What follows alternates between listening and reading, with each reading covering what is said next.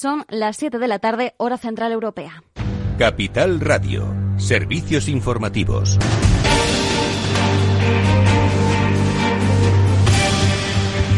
Muy buenas tardes. El viejo continente, como les decíamos hace una hora, ha echado el cierre, lo ha hecho en negativo en un día marcado por el encuentro de banqueros centrales Jackson Hole en Wyoming. Esta vez se ha celebrado vía, vía telemática debido precisamente a la pandemia del COVID-19. El mercado quería un mensaje contundente y lo ha tenido por parte del presidente de la Reserva Federal, Jerome Powell, que ha anunciado que la Fed, ojo, se flexibiliza, ha cambiado sus objetivos de inflación. Lo ha llamado política de metas de inflación promedio y esto significa que va a permitir que la inflación corra por encima de su objetivo del 2% durante algún tiempo después de periodos en los que haya estado por debajo de ese objetivo. Sin embargo, si la inflación está por debajo del 2% tras la recesión económica, pero nunca supera ese nivel, incluso con una economía fuerte, entonces con el tiempo la inflación promediará menos del 2%. Los hogares y las empresas esperarán este resultado. Significa que las expectativas de inflación van a tender a moverse por debajo de nuestra meta de inflación y reducirán la inflación realizada. Para prevenir este resultado y la dinámica adversa que podría sobrevenir, nuestro nuevo comunicado indica que buscaremos alcanzar una inflación promedio medio del 2% en el tiempo. Eso por lo que respecta a Estados Unidos. En España, Pedro Sánchez, nuestro presidente de gobierno, ha anunciado que el próximo lunes va a presentar las medidas para la reconstrucción en un evento socioeconómico llamado España Puede, Recuperación, Transformación, Resiliencia. Por cierto, que el gobierno ha acordado este jueves con las comunidades autónomas un protocolo de medidas para la vuelta al colegio. Se apuesta por las clases completamente presenciales y se van a priorizar para el alumnado de niveles hasta segundo de la ESO. Las mascarillas van a ser obligatorias a a partir de los seis años, incluso cuando haya suficiente distancia de seguridad. Las decisiones se han tomado durante la primera conferencia multisectorial que se celebra en España y les ha explicado el ministro de Sanidad, Salvador Illa. Primero, como referencia y como criterio, la distancia interpersonal de 1,5 metros, el uso de la mascarilla a partir de 6 años de edad, una higiene de manos mínimo, como mínimo 5 veces al día, una ventilación muy frecuente y, si es posible, incluso eh, mantener la, la, ventilación de forma constante, quiero decir, mantener la actividad educativa con ventanas abiertas si es posible, y luego la toma de temperatura antes del inicio de la jornada escolar para todas las personas que asistan al centro educativo el acuerdo contempla 29 medidas y cinco recomendaciones relativas a la higiene y prevención ante las críticas que señalaban a la ministra Isabel Celá por haber estado ausente en el periodo de vacaciones. La titular de Educación dice que sí han estado trabajando con las comunidades autónomas. El Ministerio de Educación y Formación Profesional y los consejeros de Educación estamos trabajando desde la suspensión de la actividad educativa presencial para garantizar la continuidad de la formación de nuestros niños y jóvenes en estas difíciles circunstancias. Hemos trabajado conjunta y coordinadamente, respetando la distribución competencial de las eh, comunidades autónomas. Y en clave bursátil repasamos qué están haciendo ahora los mercados. Claves del mercado. Y como comentamos, el cierre negativo para el viejo continente, a pesar de esas palabras de Jerome Powell, el IBEX 35 ha cerrado con una caída del 0,45%, 7.090 puntos dentro del IBEX 35. Lo que más ha caído ha sido Siemens Gamesa, que no ha convencido a los inversores con sus previsiones y planes de futuro. Ha avanzado cifras para su próximo año fiscal, prevé registrar márgenes de entre un 3 y un 5%. Es una revisión a la baja de las anteriores. En Estados Unidos, ojo, porque estamos viendo cómo el Nasdaq, es el único índice que desciende un 0,50%, mientras si observamos algunos avances para el Dow Jones Industriales, el SP500 se está manteniendo algo más plano. Caen, por cierto, el oro más de un 1%, niveles de 1.920 dólares la onza, y también estamos viendo caídas para el crudo, para el Brent superiores al 1,2%, para el crudo ligero norteamericano superiores al 1%.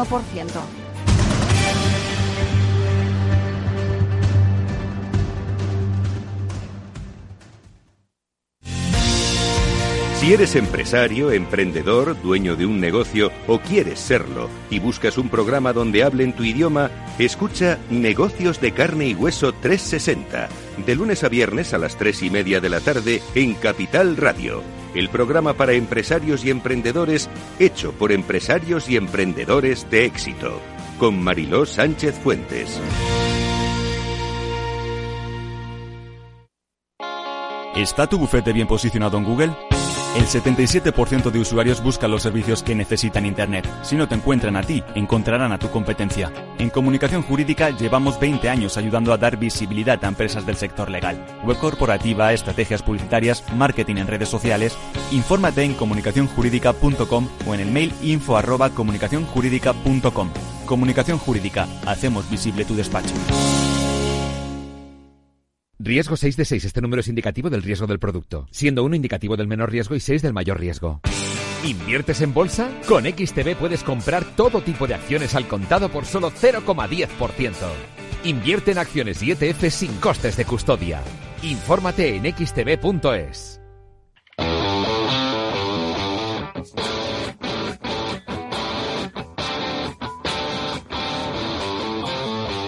Después del trabajo, After Work, con Eduardo Castillo, Capital Radio. Pues muy buenas tardes y bienvenidos todos a este After Work que ya comienza con todos vosotros en directo si nos estáis siguiendo en la sintonía de Capital Radio o en diferido a través de los diferentes podcasts que tenemos tanto en nuestra página web capitalradio.es como a través de diversas plataformas. Os digo la de iBox por ser quizás la más usada todos vosotros. Bueno, pues hoy vamos a dedicar nuestro programa a, como siempre hacemos, a hablar de historias de empresas.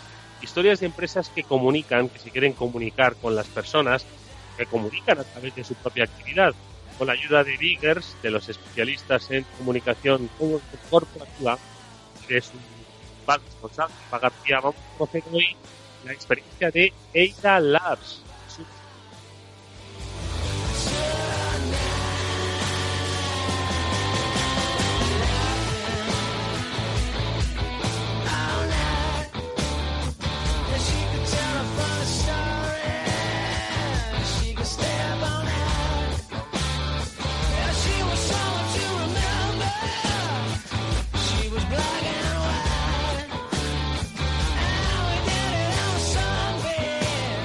Bueno, pues recuperamos esa comunicación, a ver si ahora se escucha un poco mejor la voz de este humilde periodista que, como dice, eh, os quiere hoy hablar de historias de empresa, de Nutricosmética. Vamos a hablar con Eira Labs, con la responsable, con Claudia Popa, que es la empresa que hoy nos quiere presentar Eva García. Y por cierto que hoy vamos a seguir con Eva haciendo un repaso de todas esas empresas que han pasado por este programa recordando pues cuál es el valor que nos aportaron. Valor aportan mucho a sus clientes y a sus empleados, pero a nosotros, ¿qué nos dijeron? ¿Con qué nos quedamos? Pues eso lo repasaremos con Eva García en este programa. Y luego ya al final tocaremos un tema con nuestro profesor particular, José Manuel Vega, el director de estrategia digital del equipo E. Ya sabéis que nos cuenta siempre pormenorizadamente cosas que suceden y él pues las desgrana, las analiza y nos las comparte. Pues, ¿os acordáis aquello que quisieron hacer de eh, acabar con el dinero físico? Una propuesta que hizo el Partido Socialista hace un mes aproximadamente. Hombre, tardará en llevarse a cabo, pero ya se han sentado las bases. Ojo, estamos la mayoría ya apenas eh, manejando dinero físico. ¿Qué es lo que supone? Bueno, pues luego nos lo contará José Manuel Vegas. Veremos si el fin del dinero en efectivo como tal está cerca o todavía está muy lejos. Así que nada, amigos, empieza este programa. Bienvenidos. Vamos a saludar a Eva García y a Claudia Pérez.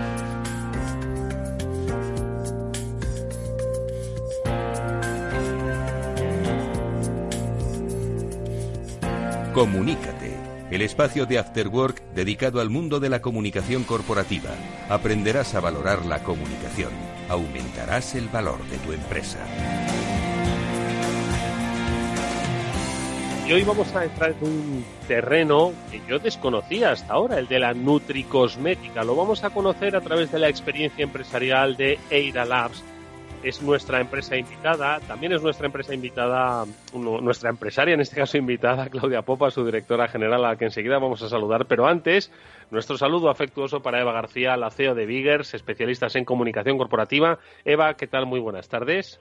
Buenas tardes, Eduardo, ¿cómo estás?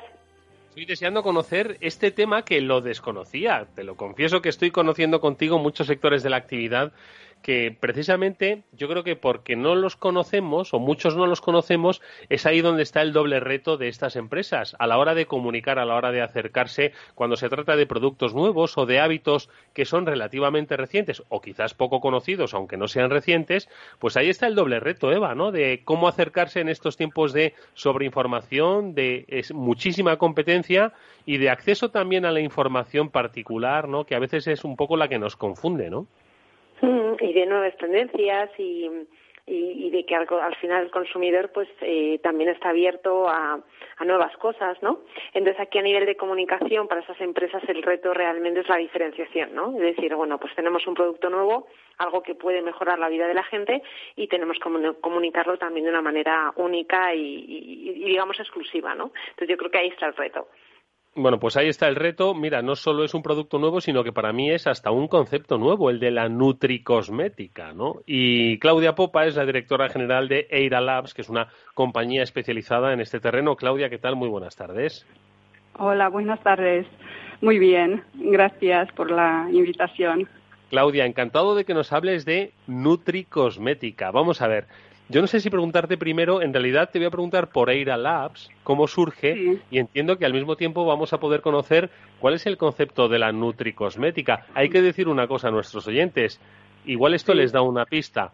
Claudia Popa es química de profesión, ¿no? Y a partir de ahí empieza la empresa, ¿no? A partir de ahí sí empieza la, la empresa, pues uh, pues es, es una empresa española y como bien dices, pues dedicada a la nutricosmética, la salud y, y bienestar, ¿no? En general.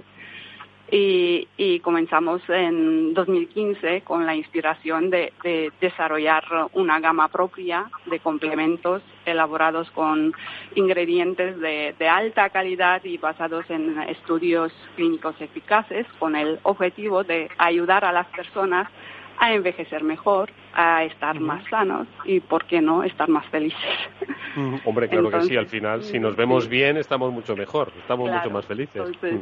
Eh, y el concepto de la cosmética eh, es fácil, fácil, ¿no? Es, es la cosmética eh, que se ingiere por vía oral para nutrirlo desde el interior y potenciar la belleza en el exterior.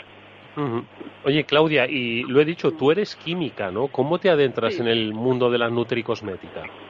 Bueno, pues sí, soy química con especialización en, en eh, nutrición y, alimentación. Entonces, pues, más aparte de, tener y, terminar eh, química, luego pues estudié cosmética y dermofarmacia. Estoy, me encanta, ¿no? Cuidarme y, y, a raíz de ahí, pues, uh, ¿no? las dos las dos cosas como que combina.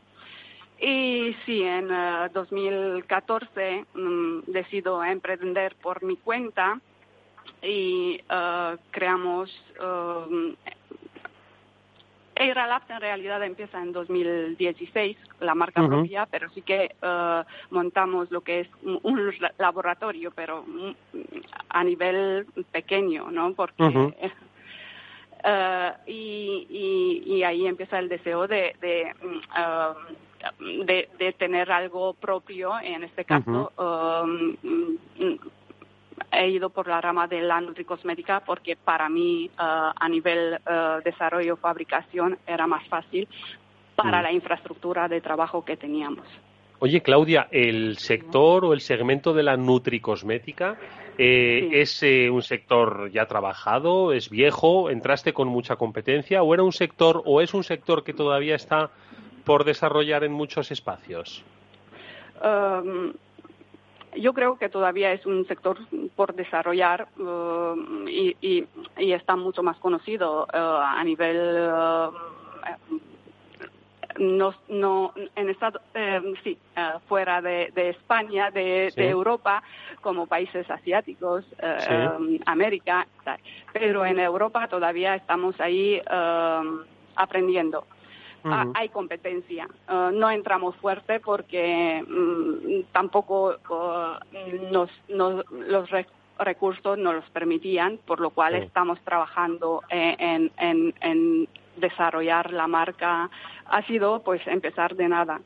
por lo cual mm, hay mucha competencia, sí. ¿Y cuál es eh, el, elemento diferenciador de Eira Labs, Claudia, de otras empresas del sector? Pues eh, mi premisa es eh, desarrollar productos con ingredientes premium, con una calidad de ingredientes, con estudios clínicos que avale su eficacia desde un inicio eh, todos los productos se han desarrollado mm, eh, con la premisa de que yo me tomo este, este producto y si yo no tengo la certeza y la firmeza que, que, es un producto seguro, eficaz, mm, no tengo el interés de, de, mm, sacarlo al mercado porque en realidad estamos hablando de salud no solamente de belleza, sino que es un concepto entre, entre uh, salud y belleza. Entonces, mm. creo que es lo que nos diferencia de, muchas otras marcas que hay en, el sector, uh, la calidad y la cantidad de los principios activos con cual formulamos. Eh, oye, Claudia, ¿y tú crees que los clientes, los potenciales clientes de la Nutricosmética, ¿dónde se encuentran ahora mismo? Eh, ¿Tienen que evolucionar? Es decir, de ahí, pues oye, las personas eh, se cuidan y cada vez más, ¿no? Vivimos en un tiempo, tú lo has dicho, donde buscamos la felicidad y el bienestar exterior, que luego sea el bienestar interior, o al revés, ojo. Entonces, ¿cuál es el paso natural de eh, hacia la nutricosmética empiezan por ser habituales de la cosmética, de cuidados y dan un paso más allá o se meten directamente. Eh, es un producto que no, eh, esto va como asociado a, un, como a un, es, es, un complemento de un estilo de vida saludable. Entonces, cada vez lo que estamos buscando, pues esto, estar más saludable, envejecer mejor, y, es ahí que mm, uh, los hábitos están cambiando. Y la gente pues también empiezan a, buscar pues uh, uh, productos más naturales eh, y, va todo todo relacionado. Una persona que no cuida su dieta no hace deporte no, va directamente a, a, a nutricosmética sino que mm, va va todo incluido. Sí uno que no cuida su dieta o se va a buscar un milagro o, se va a cualquier otro lado. O se va a buscar un milagro. Exactamente. Oye, Eva, escuchando a, Claudia, eh, aunque en alguna ocasión lo hemos tocado, yo creo que es un gran reto, ¿no? Pues para eh, jóvenes empresas como, bueno, joven relativamente, ¿no? Estamos hablando de 2015, 2016, ya son, ya es un lustro, ¿no? Casi. Pero bueno, sobre todo de un sector que efectivamente se amolda a pues esas nuevas necesidades y esas nuevas tendencias sociales. En el terreno de la comunicación, yo creo que tiene las mismas potencialidades como las mismas dificultades. Un sector nuevo que todavía tiene mucho potencial de desarrollo en Europa, pero que al mismo tiempo, pues quizás la gente no acaba de conocer, ¿no? Entonces, un poco, ¿cuál es tu análisis desde esa perspectiva de comunicación? Sí, realmente a nivel de comunicación ese tipo de empresas pues tienen, eh, digamos, como dos líneas de, actuación, ¿no? Lo que es la parte informativa, formativa, donde realmente no solo eh, explicas qué es la nutricosmética, porque es verdad que hay gente que se cuida mucho, pero todavía no ha estado en contacto con esta, esta nueva rama, ¿no?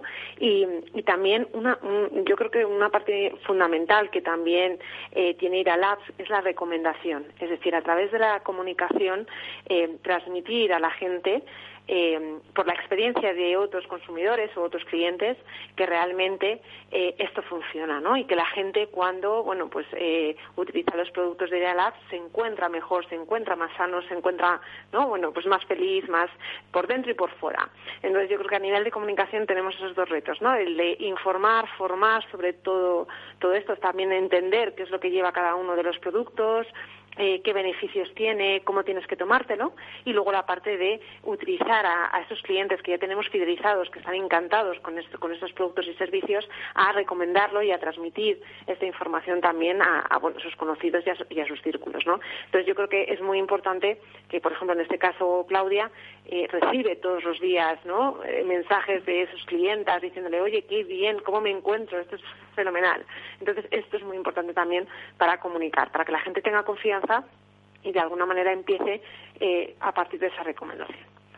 Eh, Claudia, em, la comunicación es importante, pero hemos visto estos últimos meses cómo esa comunicación directa con nuestros clientes se frustró, ¿no? Como consecuencia del confinamiento derivado de la pandemia del coronavirus. ¿Cómo eh, lo vivisteis desde Eira Labs?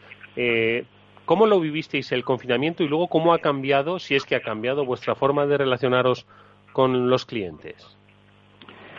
Pues mm, lo hemos vivido, supongo, igual que otras pequeñas empresas, con mucha incertidumbre, pero es cierto que eh, no hemos parado y, y esto se, eh, es debido a que nuestra gestión mm, es online.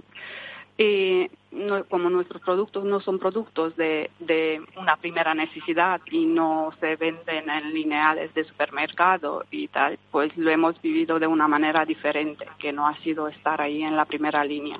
Así que tenemos, estamos agradecidos, estamos porque hemos podido mm, casi funcionar como siempre. ¿Y mm, eh, alguna experiencia nueva que de mm, de esta de estas vivencias pues eh, hayáis incorporado. Eva nos ha contado no como muchas empresas han descubierto los eh, nuevos canales digitales que por otro lado ya existían bueno pues para empezar a ofrecer ese valor añadido. Entiendo que esa diferenciación de la que nos hablabas antes no pues ese producto de calidad esa información. Entiendo que son cosas que que cuanto más podamos sumar más nos van a diferenciar y más nos va a conectar con el cliente no Claudia pues mm, así es, y, como, como comentaba antes, como nosotros mm, y nuestro método de trabajo eh, mm, ha sido, a través de eh, a través de online, pues la verdad que teníamos claro que este era el camino de, seguir trabajando, pues entonces ahora mismo lo tenemos todavía más claro que, que hay que hacerlo de esta manera. Somos una empresa pequeña y, todavía tenemos mucho que, aprender y, hemos sobrevivido a, esta crisis ah, y ahora tenemos que trabajar aún más para consolidar la marca en el sector y por esto apostamos ah, también por la comunicación para dar a conocer nuestra marca que es fundamental para llegar al consumidor final. Oye, Eva, eh, mira que lo hemos hablado en más de una ocasión, la consolidación de una marca que además está en el terreno de eh, la estética, la cosmética, la nutrición, el bienestar, ¿no? Hemos hablado mucho del, uso de las figuras de los referentes y de los influencers, ¿no? Entonces, yo no sé si, si en el caso de Eira Labs es... Eh, adecuado plantear esta estrategia o quizás tenemos que ya empezar a pensar otro tipo de estrategias. Eva. Eh, realmente, pues como hablamos siempre, ¿no? Eh, cada, hay muchas herramientas de comunicación y cada empresa y cada proyecto necesita las suyas, ¿no? Entonces, eh, en este sentido, y para el, el caso de Iralabs, cuando conocimos a Claudia, estuvimos hablando con ella, lo que nosotros realmente vimos desde un principio era que era necesario primero, y antes de que nadie pudiera hablar de la marca, que fuera la misma Claudia y la misma marca la que empezara a hablar de sí misma, ¿no? ¿Por qué? Porque también estaba dentro de un segmento en el que, era poco conocido, con lo cual entendíamos que era muy importante en una primera fase que tanto Claudia como bueno nosotros a través de la comunicación con periodistas, etcétera, pudiéramos ir consolidando tanto el concepto de Labs como de Nutricosmética y pudiéramos explicar bien este concepto y cómo se, ¿no? Cómo, cómo se se puede consumir, cuáles son sus beneficios, etcétera, ¿no? Entonces, en una primera fase, antes de entrar en, esa rama, ¿no? O, intentar que otras mm. personas hablen de mi marca, creíamos que era muy importante que fuera Claudia la portavoz y que realmente Claudia explicara en los medios de comunicación este proyecto, su diferenciación, sus productos y todos los beneficios que tiene para la salud y el bienestar. Esto, Claudia, que dice Eva, es una muy buena reflexión. Al final es cierto, es bueno que eh, nosotros queremos prescriptores ¿no? de nuestra marca, pero si lo que queremos es empezar a hablar de ella, qué mejor que nosotros. No vamos a dejar que hablen de nosotros personas que todavía no acaban de conocer la marca, ¿no? Y no la y pueden llevarse quizás una idea equivocada o transmitir precisamente una idea equivocada sobre la calidad o la propia filosofía de la empresa, ¿no? Eh, es muy cierto. De hecho, mm, hoy en día mm, el mundo Instagramer o tal, pues cualquiera puede sacar tu producto y hablar de ello, pero tampoco no es nuestro objetivo porque se trata de dar credibilidad a, la marca y, compartirlo con gente que realmente son consumidores reales, no solamente enseña, sino son consumidores reales. Y, y luego durante toda esta etapa que nosotros pues hemos estado trabajando más internamente pues um, y, hemos sobrevivido es porque um, la calidad de, de los productos um, a, largo plazo se ven. Y como decía e-, Eva antes pues casi cada día hay un cliente que llama para decir que mm, le funciona genial y, y, están súper contentos, por lo cual mm, yo estoy súper agradecida. Ah. Oye, eh, Claudia, eh, cuéntame una última cosa. Eh, yo es cierto que soy poco de cremas, ¿no? Me, he hecho la crema protectora porque es que si no me, me, quemo en verano, pero poco más. ¿no? Es cierto que los hombres no tenemos, pues, bueno, no todos, ¿eh? Cada vez, cada lo bueno que tiene es que no se ingiere no tienes que untarte exactamente, y entonces ¿no? tiene no tiene efectivamente es mucho más fácil pero pese a mi lejanía ¿no? con, esto, sí, que en, ocasiones he oído hablar del colágeno. Este es uno de los productos que vosotros eh, tenéis. Eh, ¿qué, ¿Para qué sirve? ¿Qué hace el colágeno? ¿Qué, cuéntame, a ver si, si igual me lo pienso, oye. Bueno, eh, el colágeno sirve para todo. sí, sirve para todo.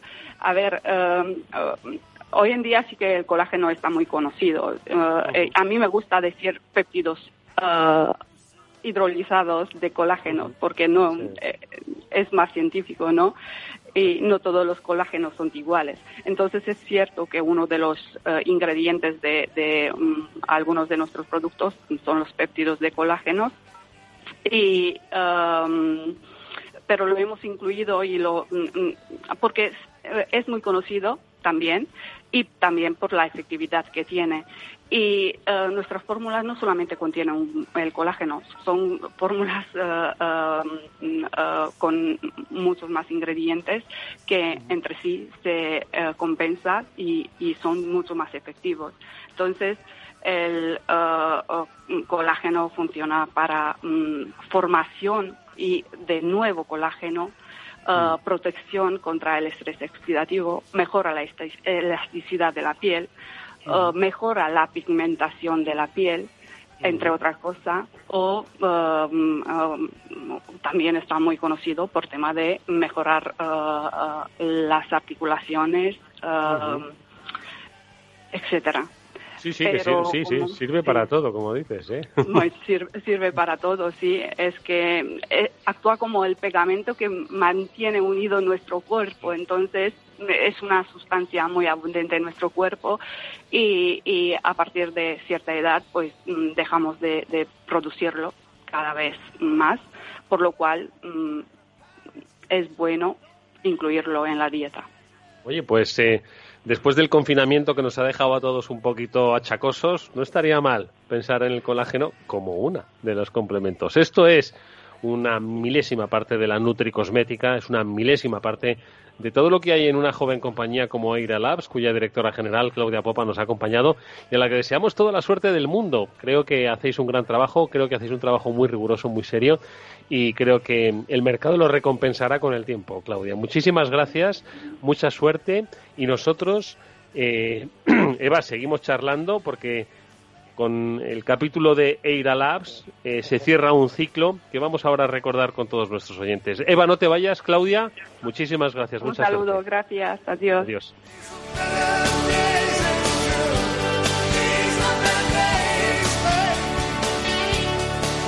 Y digo que cierra un ciclo porque desde el principio de temporada estuvimos junto con los eh, profesionales de Biggers, con Eva García a la cabeza, eh, conociendo historia de empresa. Historia de empresa eh, que han pasado por nuestros micrófonos y que nos han permitido, Eva, pues conocer, bueno, pues multitud de sectores, multitud de eh, ilusiones, multitud de dificultades, pero sobre todo reflexiones, siempre partiendo del punto de vista de la comunicación, ¿no? De al final de cómo la gente, cómo los, los directivos, los empresarios, los emprendedores, pues se relacionaban con sus grupos de interés, con sus clientes, con sus empleados, eh, como una parte fundamental para el desarrollo de sus negocios, la comunicación. Es lo que hemos querido hacer a través de este espacio y que hoy, Eva, me gustaría repasar, pues para sacar un poco los puntos clave, ¿no? Que, cada uno de, de los que ha pasado por este programa nos ha dejado, ¿no?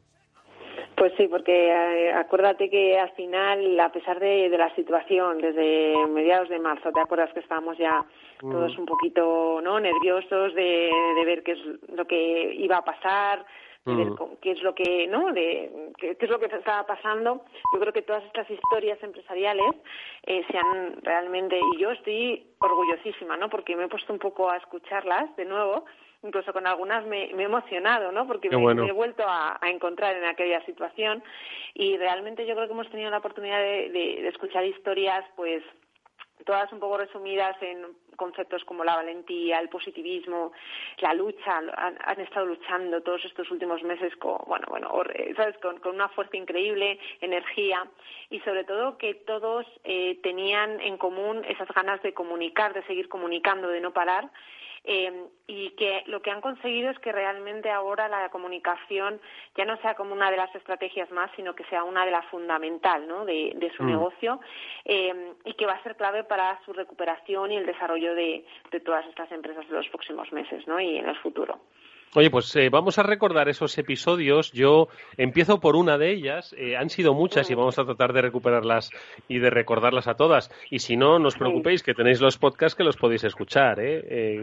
todos los jueves hemos desarrollado este espacio junto con Vigas. Pero quiero quedarme, la primera de ellas, ojo, con la entrevista que le hicimos a Jesús Vidal, de Vidal and Vidal porque fue interesantísimo, ¿no? Eh, cómo ellos, que tenían tienda física en numerosos, eh, en numerosos centros, tenían mucha tienda física, pues obviamente tuvieron que cerrar como muchas otras empresas, ¿no? Eh, derivado de la pandemia. Eh, ¿Y qué hicieron? Una visión súper positiva.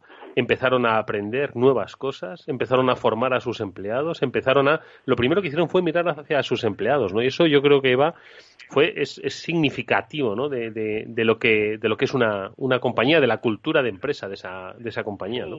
Y cómo les han preparado para la vuelta y cómo están demotivados ahora mismo de cara al cliente, ¿no? Yo creo que eso es fundamental y ahí estaba la comunicación interna teniendo un papel clave, ¿no? Yo también, pues me, he acordado también de todas estas empresas que es verdad que la crisis, pues por sus sectores, em, pues les, no, no lo han sufrido, ¿no? Pero es verdad que se han tenido que reinventar también y han tenido que empezar a escuchar de manera diferente a sus clientes. Acuérdate, pues Audea, de temas de ciberseguridad, Interflora, que no paraban de vender flores muchísimas más que el año pasado, ¿no? Mediterránea Luxury, que con todos sus menús eh, de, comida saludable, pues realmente estaban ayudando a la gente a poder comer mejor durante el confinamiento. Y bueno, el paso de Vilane, que, al final ellos, acuérdate que nos contaban cómo eh, habían, eh, habían visto la crisis antes, unos meses antes, y cómo se habían preparado para todo el equipo estar motivado y dar el mejor servicio durante el confinamiento, ¿no? Entonces, mm. pues, son todo historias maravillosas, la verdad. Sí, el trabajo además eh, con los equipos, ¿no? Ha sido una de las cosas, también nos lo contaba Snippet, ¿no? En las primeras intervenciones, ¿no?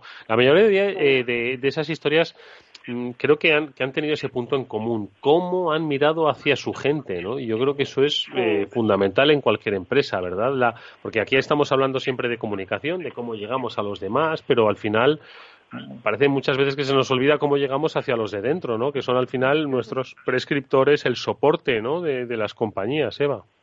Claro, ¿no? Y sobre todo cómo también eh, integrar a los empleados en esa situación social, ¿no? Snippet lo hizo muy bien con su campaña de que te daba la oportunidad de dar las gracias a todos los héroes y, heroínas de, la crisis también, ¿no? Y de alguna manera yo creo que eh, ha sido también eh, eh, eh, también como una lucha, ¿no? Por ejemplo, acuérdate Ignacio Cernuda de, de Leice, de, que son al final una empresa de centros comerciales, ellos también tuvieron que cerrar todo, ¿no?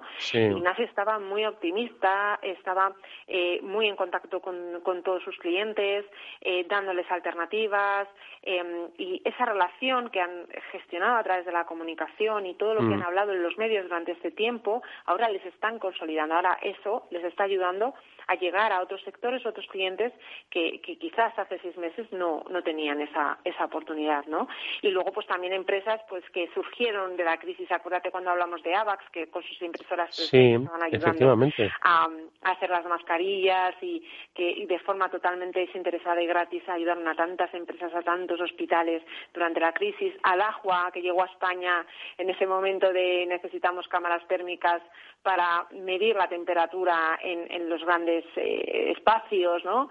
Eh, que tuvimos ahí unas de- semanas súper intensas de Sí. comunicación, ¿no? Y escucha, y de Dahua, recuerdo cuando, cuando su portavoz nos estuvo hablando ¿no? de las cámaras térmicas en, en IFEMA, eh, también hay que destacar eh, lo que tú has dicho, cómo la crisis ha dado nuevas oportunidades o ha generado nuevas oportunidades, porque eh, hay, que de- hay que decir que, la, la- si- corrígeme si me equivoco, Eva, la, la matriz de Dahua, al final ellos están especializados en lo que eran la seguri- la el mundo de la seguridad, el control de los Sí. accesos, etcétera, etcétera. Y entonces al final de repente nos damos cuenta de que la sociedad necesita eh, derivado del coronavirus, de la pandemia, bueno, pues una serie de cuestiones relativas a otorgar más confianza y seguridad, pero en este caso higiénica, sanitaria, y dicen, oye, nosotros eh, podemos, podemos entrar aquí, ¿no? Es decir, cómo al final se han creado esos nichos de oportunidad que han sabido muchas eh, aprovechar y que, y que Sí, quiero recordar claro, y que la base al final, Eduardo, ha sido la comunicación, porque la gente realmente no sabía que existían cámaras térmicas que te medían, te medían la temperatura hasta que empezamos a comunicarlo, ¿no? Y de alguna manera Dahua fue la primera empresa en España que empezó a comunicarlo. Y mm, ahora mismo quien no entiende que es una cámara térmica, ¿no? Y cómo funcionan y que, se que, que pueden dar un, ¿sabes? Que puedes acceder y de repente que te digan 38 y te tienes que esperar 10 minutos a que luego te lo vuelvan a tomar, ¿no? Y puede ser simplemente un tema de calor o de alguna luz que hay, etcétera, ¿no? Entonces yo Mm. creo que al final también Estoy seguro, Eva, que muchos eh, de nuestros oyentes ¿sabes? recuerdan ese directo de un reportero de Telecinco ¿no? que dio en pleno directo pues unos 37 y pico, 38 eh, y fue precisamente por las cámaras de Dahua, ¿verdad? Decía el pobre reportero, es que los focos, aquí, aquí hace mucho calor, ¿verdad? No, No, pero, que me he puesto pero- nervioso, decía, me he puesto nervioso, ¿no? Y es verdad que, que, eh, en ese momento nosotros también aprendimos que mm, a nivel televisión eh, teníamos que tener cuidado con los directos porque al final la cámara lleva, bueno, pues lleva un, un foco con una temperatura superior a los Sí, sí. 36 grados Sí, y sí. eso, pues el pobre chico, pues todo el mundo ya, ya le mandó al hospital directamente, a la UCI directamente, ¿no? Entonces, pero aquello, aquel, aquella anécdota marcó un antes y un después en, la comunicación de esta cuenta porque eh, la gente empezó a darse cuenta de lo que esto suponía ¿no? y de la necesidad eh, de estas cámaras. Entonces, a partir de ahí, pues eh, nosotros también hemos estado formando al cliente de que siempre, pues, de este tipo de cosas, pues pueden surgir oportunidades y así lo hicimos, ¿no? Entonces, yo, vamos, realmente son todo historias maravillosas que, pues, por ejemplo, Yescapa de la empresa de autocaravanas, Cristina, pues nos Mm. decía, hemos tenido que cerrar todas las oficinas, pero estamos viendo que la caravana se está convirtiendo en una alternativa para el verano de Sí, sí, 2020. en el objeto y- de deseo, sí. y el objetivo era comunicar, comunicar, comunicar, comunicar, porque ya la competencia estaba empezando a comunicar antes, ¿no? Entonces volvimos, eh, ¿no? Paramos unas semanas y tuvimos que empezar a tope porque, porque la necesidad estaba ahí y la gente tenía que, que saber que había una alternativa al hotel, a, bueno, pues a las vacaciones tradicionales, ¿no? Y ahora mismo Yescapa, pues está haciendo eh, un verano increíble a nivel de ventas y a nivel de contactos y a nivel de, usuarios, ¿no? Entonces, bueno, pues eso también ha ayudado, ¿no? Gracias a la, a la comunicación y, y sobre todo, pues también eh, todos estos negocios que ya funcionaban un poco, pues como lo que nos contaba Claudia con, con un e-commerce, pues se han reforzado y han visto que de a lo mejor vender 10.000 o 20.000 euros el año pasado por estas fechas en su e-com- e-commerce, pues este año han vendido 100.000 o 200.000. Entonces, ¿qué ha pasado? Pues que son empresas que han vivido del e-commerce y ahora, evidentemente, se han dado cuenta de que el- tienen que mejorarlo, tienen que desarrollarlo para que realmente sea una, una herramienta muy competitiva en la situación actual, ¿no? Mm. Eh, ya sabes, Edu, que es que yo mis clientes los adoro y creo que todo es una historia increíble. Y, y, bueno, pues también todas estas empresas, pues como Pablo Melchor, con, con esta fundación Ayuda Efectiva, ¿te acuerdas que? Sí, efectivamente. La posibilidad de conocer perfectamente y dedicar eh, los recursos económicos eh, de una manera clara, transparente y eficaz, hacer que aquello que damos llegue a donde queremos que llegue, ¿no? Sí, y que al final el mundo sea un lugar mejor para todos. Y yo creo que, que, que eso es eh, la clave. Y con la fuerza y la energía de estas empresas, eh, yo creo que al final somos mejores todos. Nosotros hemos aprendido muchísimo a su lado estos meses porque ha sido un, vamos a, íbamos todos, ¿no? Tirando un poco del carro y dejamos de ser su agencia de comunicación para realmente ser sus partners, para estar ahí, para que cuando de repente nos se bloqueaban a nivel de negocio nos preguntaban, oye, ¿qué hacemos? y ayudarles más allá de la comunicación. Y yo creo que al final para nosotros ha sido enriquecedor seguir trabajando, no parar y que ellos estuvieran ahí a nuestro lado en todo momento, ¿no? Entonces, bueno, pues Realmente ha sido una época increíble en todos los aspectos y para nosotros de Envigers eh, realmente bueno pues yo creo que van a ser unos meses que nunca jamás vamos a olvidar en todos los sentidos y sobre todo a nivel positivo porque porque pensamos que les hemos ayudado y que ellos de alguna manera nos han ayudado a nosotros también no eh, recordamos un par de ellas más porque como siempre va a ocurrir nos vamos a dejar nos vamos a dejar a alguien en el tintero. Entonces yo no quiero dejar estuvo por aquí Econocom Econocom que nos enseñó a eh, pues eso como también rápidamente ellos se pueden adaptar a todas estas circunstancias, necesidades. Crearon un showroom para pues todo ese, ese sector del retail, ¿no? Dice, oye, hay nuevo cliente, hay nuevas necesidades, hay probadores inteligentes, hay, no sé, o sea, hay lo que hace cinco meses pensábamos que era como comprar en el futuro, ya está implementado para eh, eh, adecuarlo a las tiendas de hoy. No, y además en el caso, por ejemplo, de Conocom, ellos ya tenían ese showroom y empezaron a actualizarlo y, eh, a velocidad de crucero empezaron a desarrollar nuevas tecnologías, a pensar con los equipos cómo podía implementarse y realmente han creado lo que va a ser la tienda del futuro. Y mm, también para ellos ha sido un reto porque ellos hasta ahora en los medios de comunicación habían salido de, de una manera un poco pues como más selectiva y ahora pues han abierto ¿no? sus puertas y han dado acceso pues a muchos medios de comunicación a conocer muchísimo mejor cómo trabajan, cómo son sus especialistas y todas estas ideas integradas ¿no? que, realmente nos posicionan en, un, en un momento un poco más, más futuro. Bueno, pues eh, vosotros... Eh, que, no, que te he interrumpido, Eva. No, no, no, no, que, ah. que, al final también es súper interesante vivirlo a nivel de comunicación y, que realmente una empresa te diga, es el momento, ¿no? Es el momento de, que, de contarle a la gente realmente lo que hacemos y, y cómo podemos ayudarles en su día a día a los al final a, las tiendas, a, a, todos estos empresarios que, necesitan contactar de una manera diferente ya con este consumidor, que es nuevo bueno, pues, Si es vuestro momento, igual no lo sabéis, pero si tenéis dudas sobre si es vuestro momento, igual los especialistas de Biggers os pueden ayudar a identificarlo. Y si es vuestro momento, os van a ayudar a aprovecharlo, porque cada uno de vosotros tenéis muchas cosas que contar, hacia adentro y hacia afuera en tiempos que están cambiando y que necesitan una revisión de estrategias de comunicación.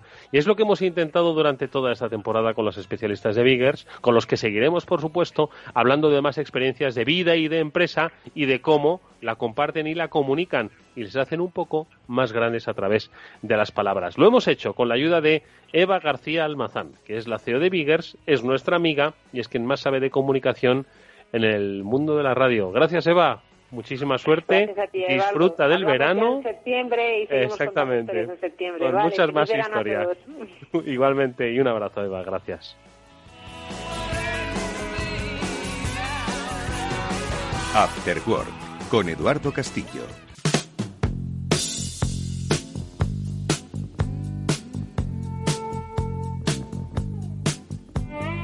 Eduardo Castillo en Capital Radio, After Work.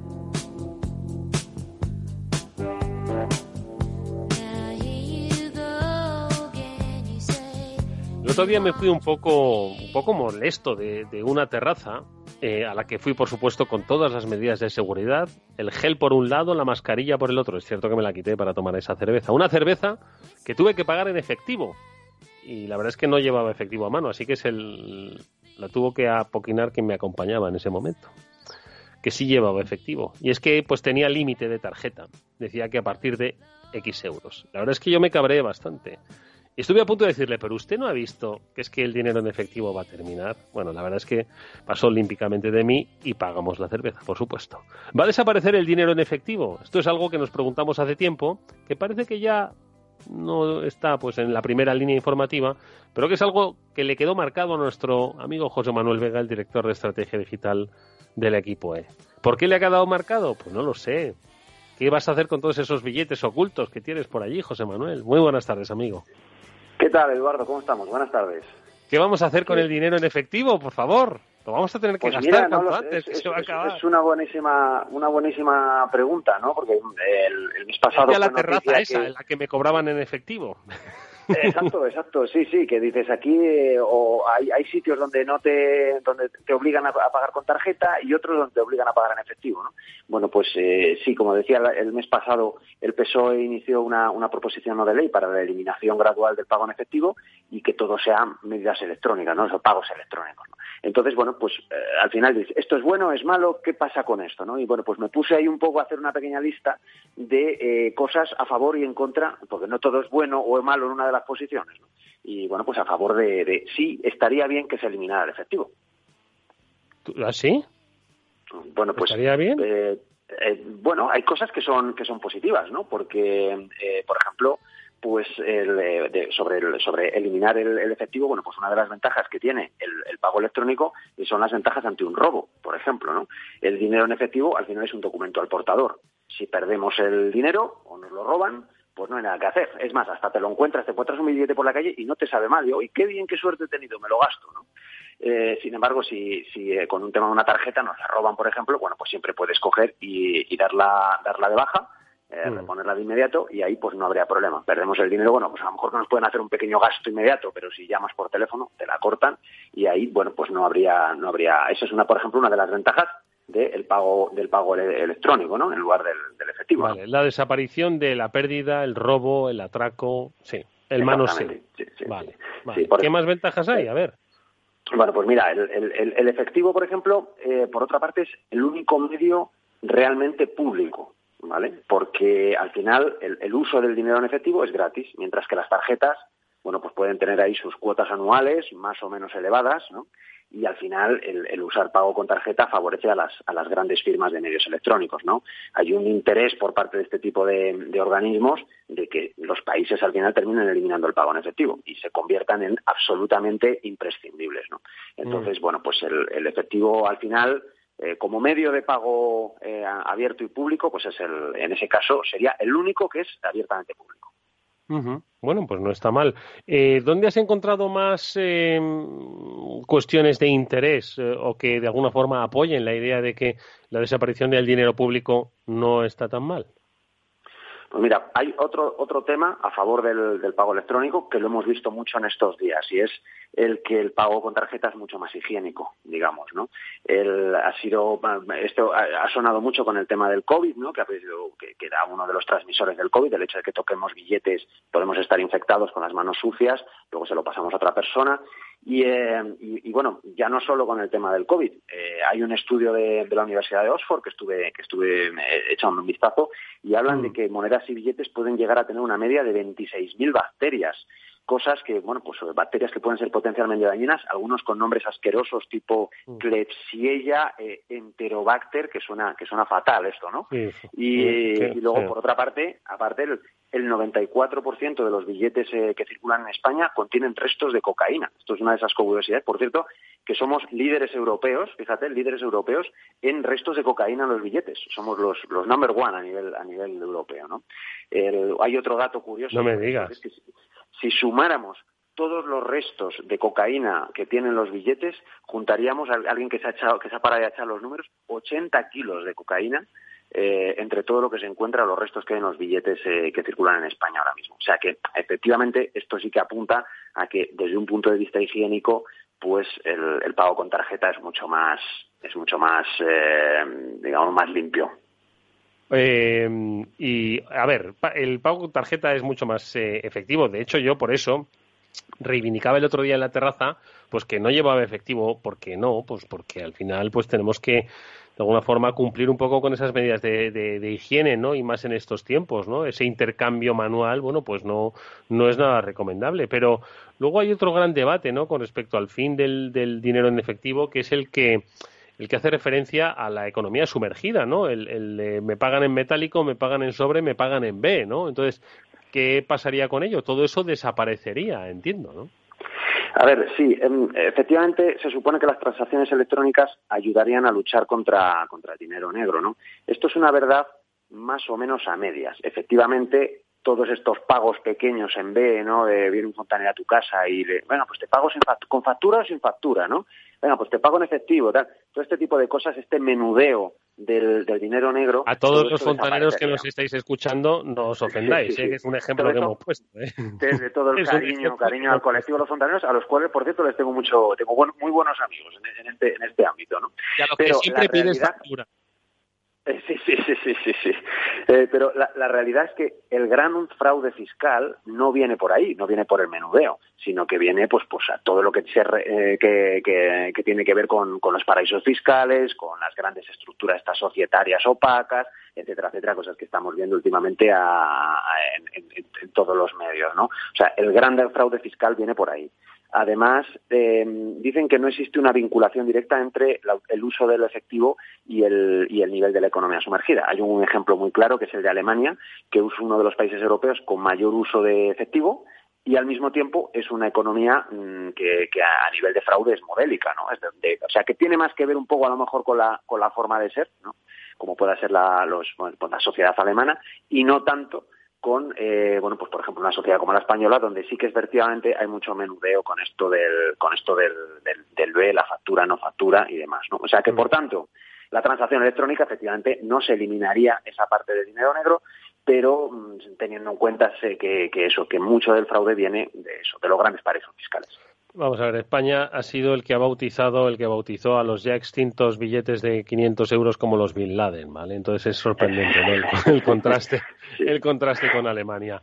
De todas formas, de todas formas, eh, hay una parte positiva y una parte negativa.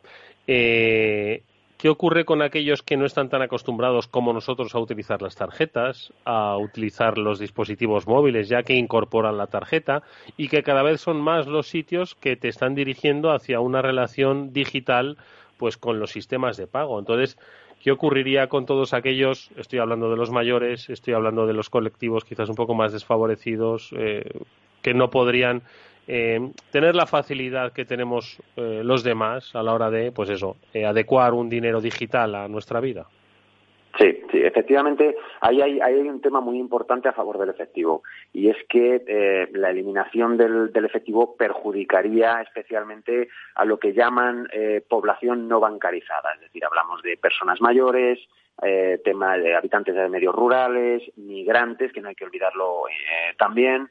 Eh, digamos que el uso del efectivo es muchísimo más sencillo que, ya no digo que una tarjeta o que cualquiera de estos medios de pago, o sea, llevar integrada la tarjeta dentro del móvil o bueno pues cualquier otra de estas aplicaciones apps de, las de las eh, grandes fintech que están últimamente destacando y, y, extendiéndose mucho al final el efectivo es lo más fácil y es lo que facilita realmente la participación y la inclusión en la, en la sociedad. ¿no? Eh, hablamos también antes de que mm, el, dinero en efectivo es el verdadero medio de pago público, ¿no? Y eso no, no, lo tenemos que olvidar, que deberíamos de tener un medio de pago al final al alcance de todos, del superingeniero que está a la última, pero también, pues eso, de esa persona de un medio rural o de ese migrante y tendríamos que tenerlo eh, también en cuenta, ¿no? El, facilitarle su, su inclusión social. Al hilo de esto también hay que tener en cuenta que es mucho más fácil llevar el control de nuestros gastos con dinero en efectivo, es decir, tengo 50 euros, me he gastado 20 en la mm. compra y tal, es mucho más sencillo entender eso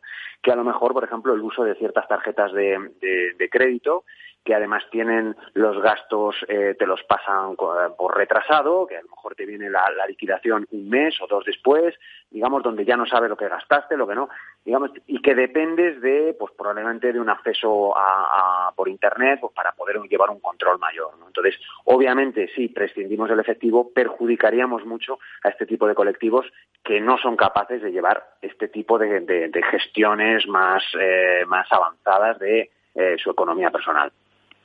Eh, recuerdo haber leído en Twitter una historia, no sé si era cierta o falsa, la que una persona hablaba de su abuela que había ido al banco a sacar de ventanilla 50 euros. Cuando le dijeron que mm, el mínimo para sacar ventanilla eran 200 y que se quería 50 que utilizas el, cajero. Ante la respuesta de que no sabía utilizar el cajero, le dijeron que no había alternativa. Por lo tanto, la abuela ingeniosa pidió sacar 200 euros y rápidamente pidió una operación de reingreso de 150.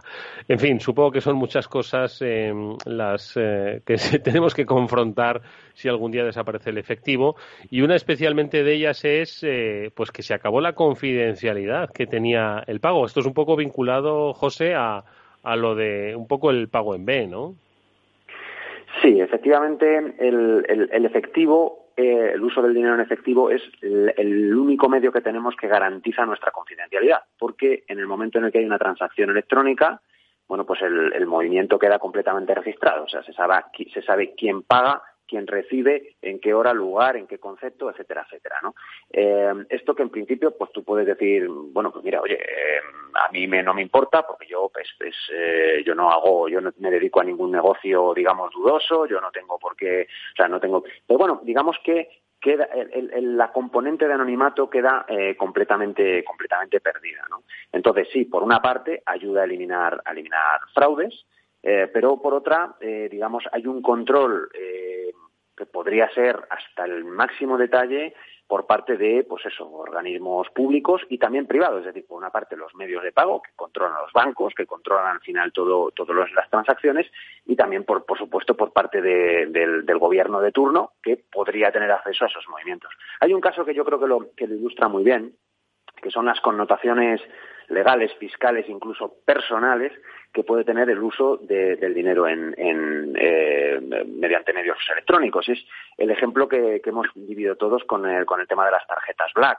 Eh, del, tema de Caja Madrid, ¿no? O sea, más allá del delito fiscal que cometió toda la gente, que bueno, ya está juzgado y demás, eh, y más allá del delito fiscal que, cometieron todos estos, estos señores, pues esto tuvo connotaciones personales, porque es que eh, todos supimos absolutamente todos los gastos, porque bueno, los periodistas se encargaron de, de investigar todo esto, se publicaron pues listados de cuándo se había comprado qué cosa y bueno pues ahí salieron cosas como que bueno pues que se habían gastado dinero en, artículos de lencería en salas de fiestas en hoteles de dudosa de dudosa procedencia. Es decir que todos supimos en qué tipo de fiestas y juergas se habían gastado el dinero no incluida su familia no y yo creo que esto más allá del, tema económico pues también tuvo yo creo que también hubo algún divorcio de por medio porque bueno pues de repente se descubrió que determinada persona pues había gastado el dinero pues lo que decimos pues yo creo que hemos dado suficientes argumentos para que estéis a favor y en contra de la eliminación del dinero físico de nuestras vidas. Progresivamente va a ser así, estoy seguro, o por lo menos eh, no sé si una eliminación total, pero sí va a ser muy difícil cada vez más em, encontrar sitios en los que, ojo, vamos, tienen la obligación porque obviamente tú tienes que tener la obligación de poder pagar en, en dinero en efectivo. Entiendo que, que la alternativa es el dinero electrónico. Pero bueno, ahí está un debate que yo creo que no va a ser la última vez que oigamos hablar de él y que cuando vuelva a otra vez a estar en el candor informativo llamaremos a nuestro profesor particular, a José Manuel Vega, el director de estrategia digital del equipo, ¿eh? para que nos cuente qué más reflexiones ha tenido. De momento le dejamos que disfrute del verano y le agradecemos que nos haya acompañado como siempre esta temporada en la que ojalá a la vuelta ya nos veamos todos eh, pues en vivo y en directo, como se dice. José Manuel, mil gracias y cuídate mucho. A ti, nos vemos, nos vemos a la vuelta del verano. Un, abrazo. Bueno amigos, pues con esta sintonía fantástica de los Doors nos despedimos hasta pronto, porque en realidad nos vais a seguir escuchando. ¿Será en directo o en diferido? Eso lo dejamos a vuestra elección y deseo. Amigos, disfrutad y descansad. Néstor Betancor, gracias amigo por haber gestionado tan firmemente este programa. Un abrazo para todos. Cuidaros.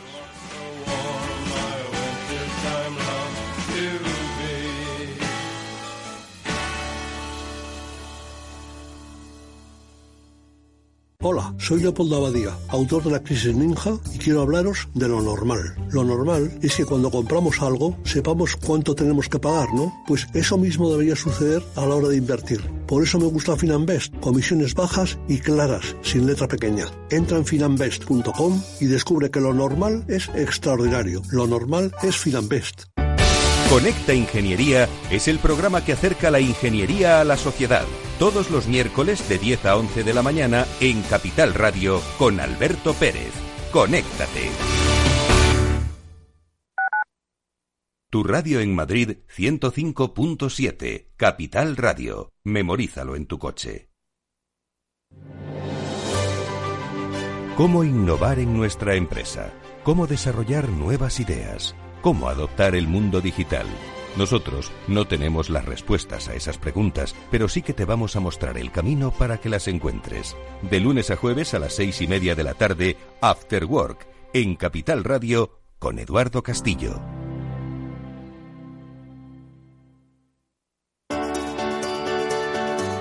Capital Radio. Aportamos valor.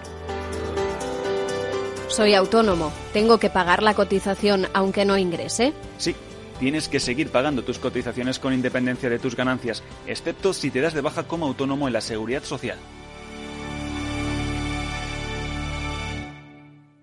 Capital Radio. Siente la economía.